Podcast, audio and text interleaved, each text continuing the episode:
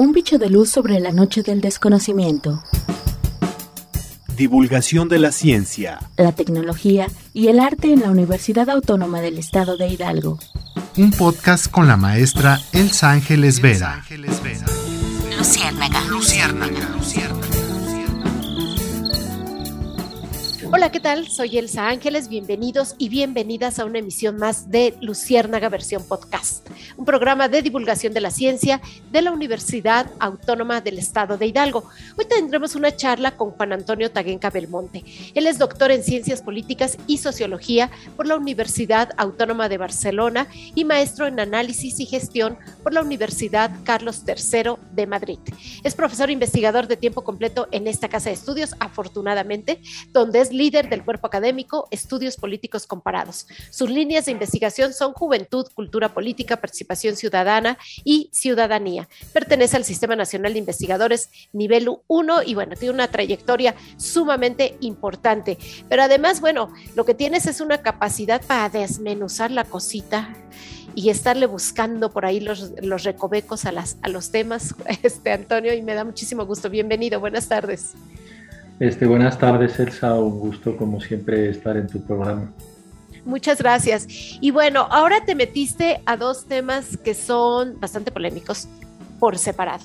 Y luego juntos, pues hacen una mezcla bastante interesante. Por un lado, las patentes. Esto de tenerle, como ponerle firma al, desarrollo del conocimiento, al desarrollo tecnológico o o a, la invención. Ponerle firma personal, que va con una serie de implicaciones de mercado, que va con una serie de implicaciones éticas, que va con una serie de implicaciones de cuestiones industriales.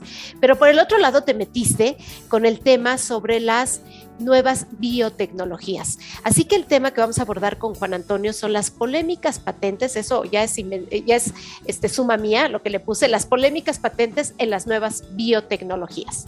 Así que para comenzar, ¿Cómo defines lo de las nuevas biotecnologías y por qué se cruzan con las patentes?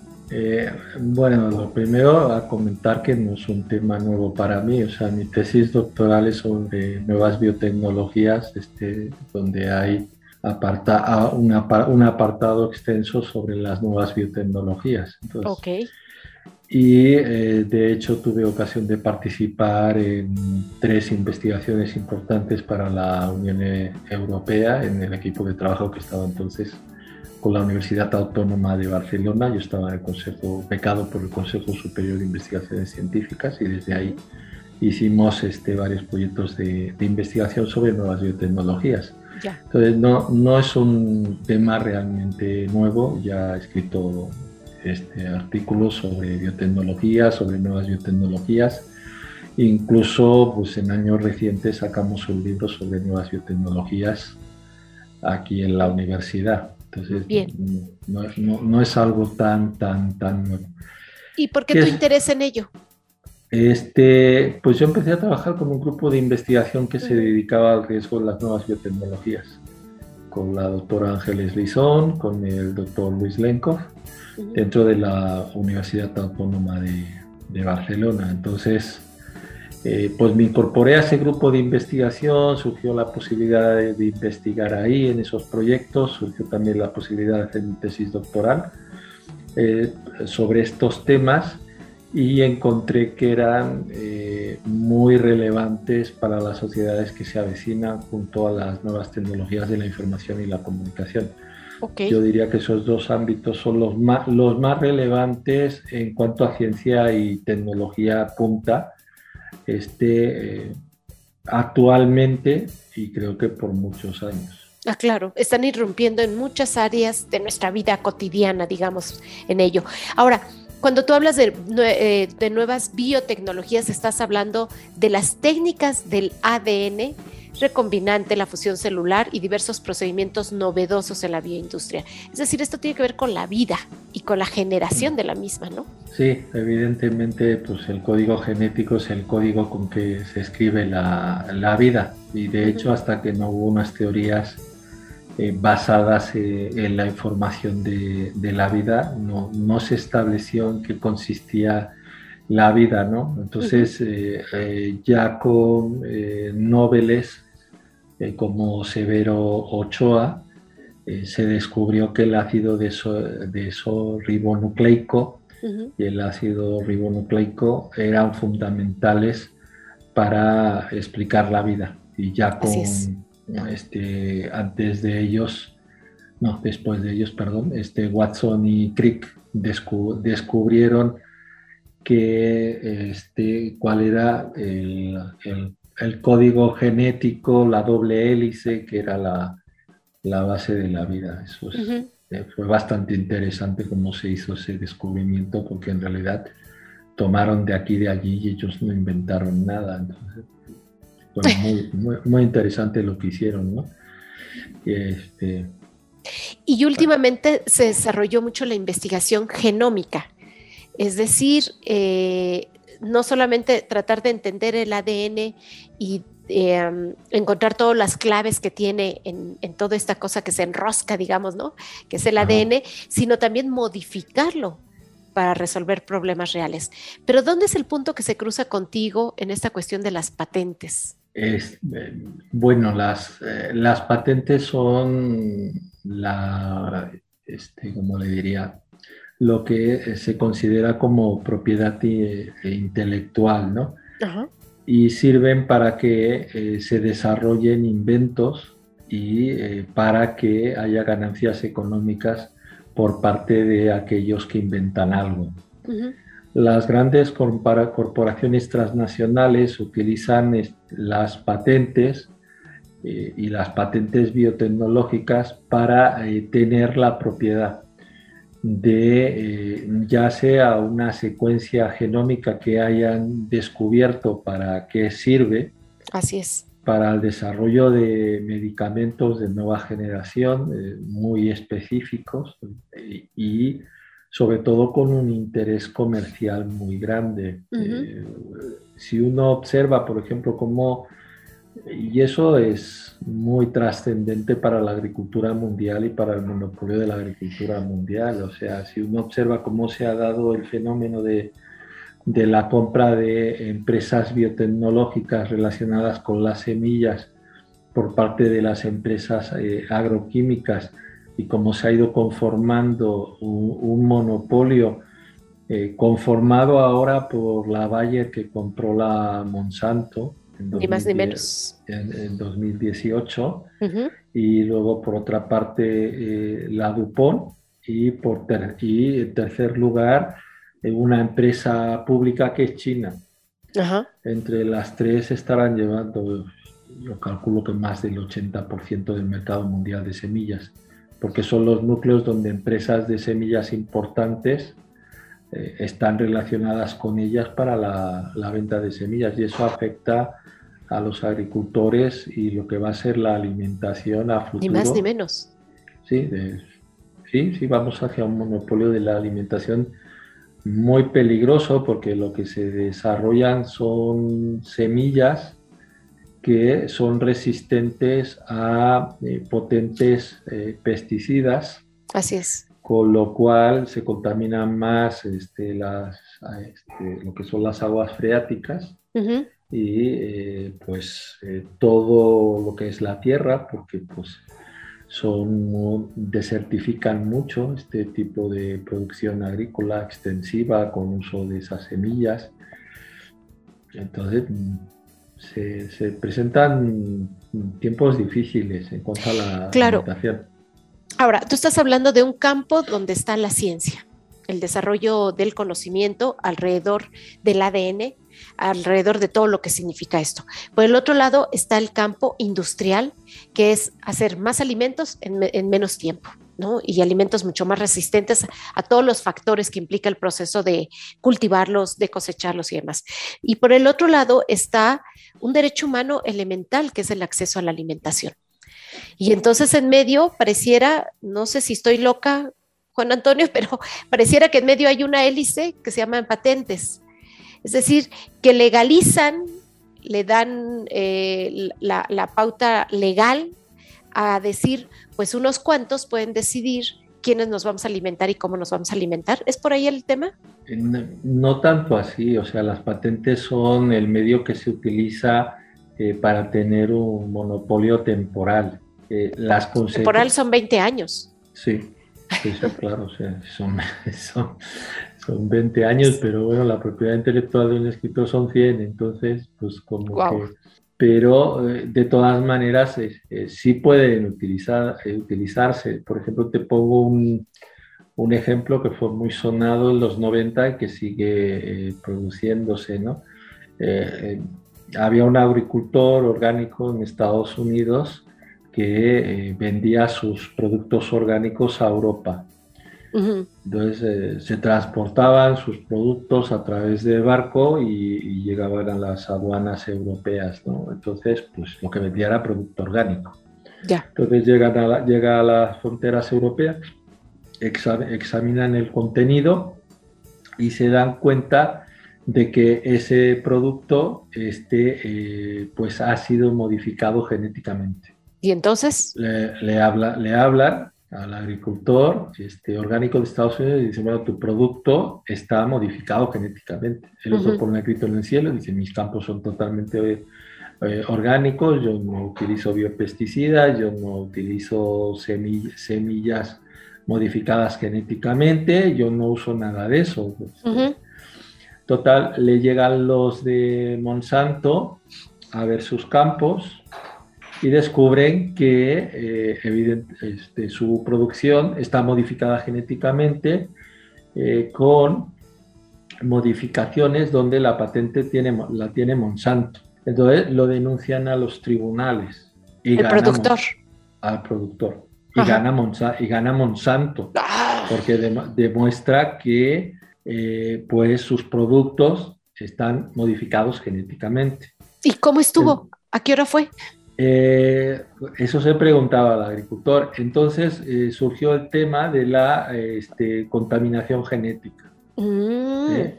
Entonces decían, bueno, los insectos polinizadores, las abejas, que ese es otro tema también importantísimo, porque las abejas están desapareciendo. Así es. si se desaparecen las abejas, desaparece la producción de alimentos, sobre, sobre todo de los que ellas... De muchísimos productos. de muchísimos o sea, una hambruna total, o sea, porque son insectos muy importantes para la vida humana, ¿no?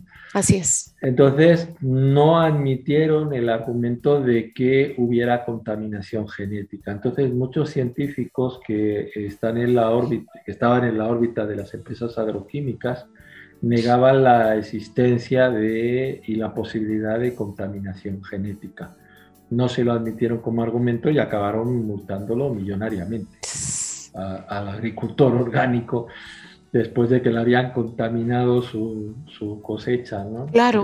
funcionan así. lo que hacen estas, estas empresas es vender paquetes. Entonces, no es que digas que las nuevas biotecnologías que sí lo pueden hacer con un coste más alto hagan plantas resistentes, por ejemplo, a las heladas o a la salinidad, lo, cual sería, lo cual sería muy ventajoso. Lo que hacen son plantas este, a través de las semillas resistentes a los pesticidas y a los herbicidas que venden. Entonces venden todo el paquete, te venden el fertilizante, que le llaman paquetes tecnológicos. Entonces te venden la semilla junto a fertilizantes, junto a herbicidas y biopesticidas de la misma marca, porque son resistentes a esos pesticidas y a esos herbicidas. ¿Qué pasó? Que cada vez más los pesticidas eran más potentes. Por ejemplo, una cosa que le llamaban como el ciclón B, que era de la, de la Monsanto, este, que era muy contaminante, aunque la empresa lo negaba. ¿Por qué Bayer puede comprar Monsanto? Porque Monsanto, ante la opinión pública, con sus prácticas monopólicas, tenía muy mala prensa y entonces eso le afectó a sus mercados y le, y le afectó a su precio. Ya. Entonces Bayer la compra y no es que Bayer este sea mejor que Monsanto, porque va a hacer, o sea, está haciendo lo mismo. Claro, claro. Pero hay, otra, hay otra cosa interesante, porque el monopolio no es solo un monopolio agrícola, es un monopolio del medicamento. Entonces, las nuevas, las nuevas, generaciones de plantas van a ser este, medica, este, las van a hacer de tal forma que sean medicamentos. Que dependan de medicamentos para producir, para producirse. Son, son, van a producir, van a modificar plantas para que este, se, se puedan utilizar en el ser humano como medicamentos. Ya. No, no van a hacerlo en laboratorio, sino que la planta va a estar modificada de tal manera que cure tal enfermedad, con lo cual se bajan los precios de producción. Así es, porque ya no tienen que sintetizarla, ya no tienen que extraer. Bueno, sintetizar van a sintetizar los genes que van a introducir en, sí, pero antes, la, planta. Sí, pero ya después ya no. O sea, vamos, para quienes nos están siguiendo en, en este podcast, eh, hay varios medicamentos que su base viene de alguna planta, pero no no en la planta como tal te la puedes tomar y ya eso te va a curar, sino que necesitan extraer, sustraer, eh, sintetizar y juntarlo de muchas plantas para que pueda tener el efecto deseado, ¿no? Entonces, bueno, pues aquí se brincan un pasito, modifican las plantas, pero modificar las plantas... Eh, no modificas esa planta ahí aislada y metida en una esfera de cristal eh, hay una conexión de todos, los, de todos los seres vivos, digamos, ¿no? Y entonces esta planta va a tener una conexión con otra planta, con otros animalitos. ¿Puede tener un impacto eh, en el medio ambiente? van a, van a, este, evitar ese, ese impacto, porque serán plantas criadas en medio, en medio ambiente controlado, cerrado, controlado, el laboratorio. Pues no, no tienen por qué impactar, aunque ese es otro tema importante, ¿no? En qué, en qué, en qué medida no eh, esas plantas o esos animales transgénicos, que, también los hay, este, no afectan los nichos donde otros hay, por ejemplo, en el salmón, Había hay una variedad de salmón muy grande que se escapó de una piscifactoría que estaba modificado genéticamente y acabó con los autóctonos, con los salmoncitos autóctonos porque era más grande y era más depredador. Se los comió. no es que se los comiera, pero pues este acabó con lo que comían ellos. Claro, dominó. Este, pues sí, y desapareció.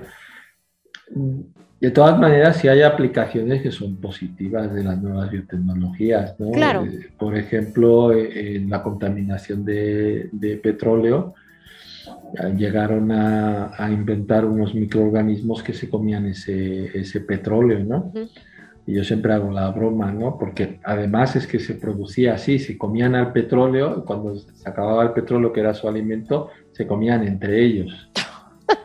Y, al final el, último o se moría de hambre o se suicidaba. Pues, se parece a los empresarios petroleros, ¿no? Eh, sí, bueno, al, empresariado general, ¿no? Claro. Ahora, tú planteas eh, cuestiones éticas muy precisas en este, en este artículo, que por cierto quiero hacer el comercial.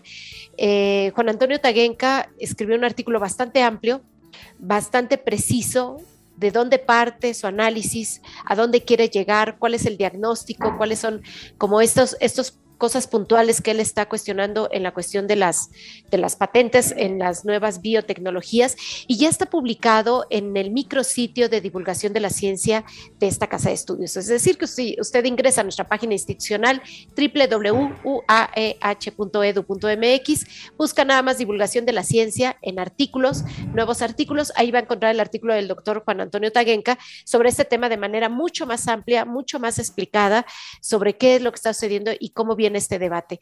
Pero aquí, pues no tenemos mucho tiempo. Juan Antonio, ¿con qué quisiera cerrar esta, esta charla para pues interesarnos en ello, ¿no? Monsanto afortunadamente ha tenido problemas muy fuertes, incluso a veces no ha sido propiamente la comunidad científica, sino hasta Greenpeace, ¿no? Con todo su activismo, los ha puesto ahí medio en jaque con todo este tema. Pero al final la comunidad científica está dividida en dos prácticamente, ¿no? Quienes están a favor de estos nuevos desarrollos y que dicen que es la solución para abatir el hambre, por ejemplo, en el mundo, y quienes dicen, pues sí, pero pega a otras áreas del hábitat. Eh, ¿Tú concretamente con qué cerrarías en este análisis? ¿Qué propondrías? ¿Qué nos dejarías para la reflexión? Pues sí, la comunidad científica está totalmente dividida en dos, ¿no? los que apoyan total y restrictamente eh, las nuevas biotecnologías. Y los que creen que no son tan deseables, que sí pueden solucionar determinados temas, pero que sí eh, se deben controlar. El problema estriba en que todo lo que se inventa se acaba utilizando, ¿no? Entonces, eh, el, debate ético no será tan importante como el debate económico. Y mm. las repercusiones sí son importantes. O sea, ahorita estuve, estos días estuve viendo una película de Netflix que, que habla de una persona que se ofrece voluntaria que le cambien este, el genoma para salvar a la humanidad, para preparar un, nuevo ambiente en otro planeta, ¿no? Mm.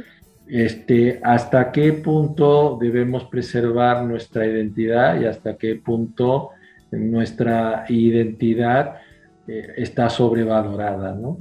Eh, cuando hacía mi tesis doctoral estuve leyendo este, un autor, no recuerdo cómo se llama ahora, pero que escribía sobre ética, las nuevas biotecnologías y lo que decía, eh, bueno, nuestros valores tienen que cambiar. O sea, si nuestro aspecto es distinto al actual porque tenemos que colonizar nuevos planetas, ¿por qué vamos a considerar que está mal?